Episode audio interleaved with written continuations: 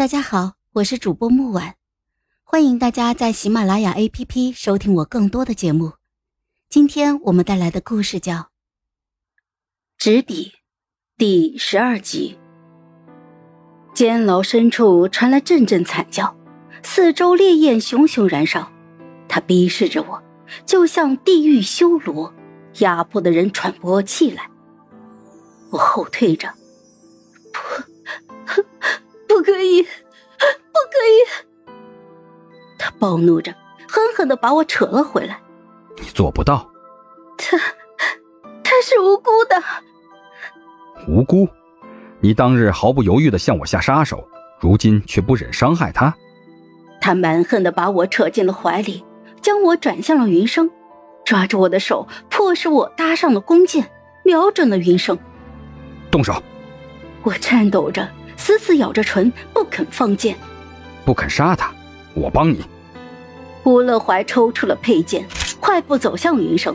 我来不及阻止，他的剑便狠狠地砍中了云生的左腿。我惊叫一声，撇过脸去，鲜血迸溅。云生痛得抬头，脸色惨白，却还是咬着牙不肯发出痛呼。杀了他，他就解脱了。吴乐华一脸的漠然，我满脸是泪，小声的说着：“云生，对不起。”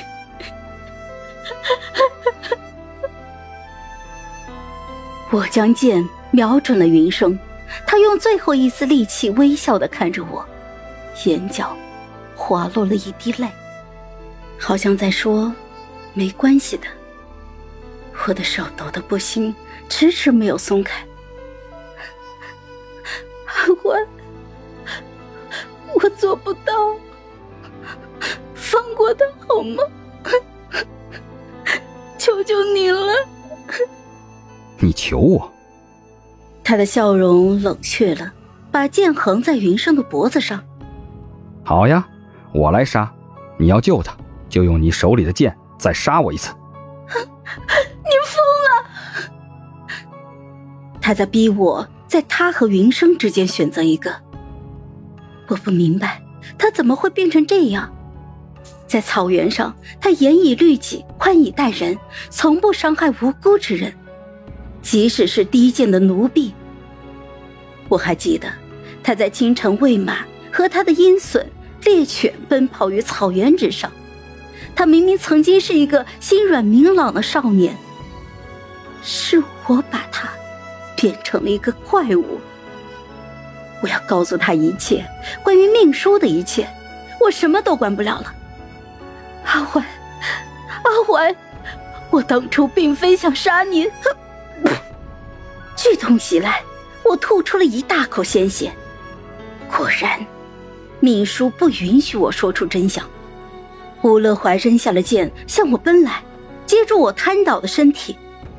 我倒在他的怀里，大口大口的吐着血，浸湿了他的胸膛。我，我能遇见。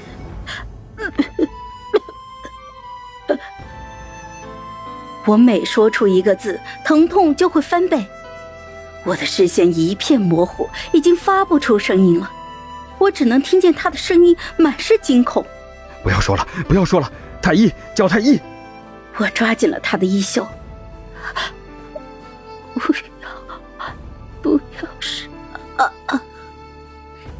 我用极其微弱的声音恳求着他，他浑身僵硬，终于开口了。好，我不杀他。我呼了口气，失去了意识。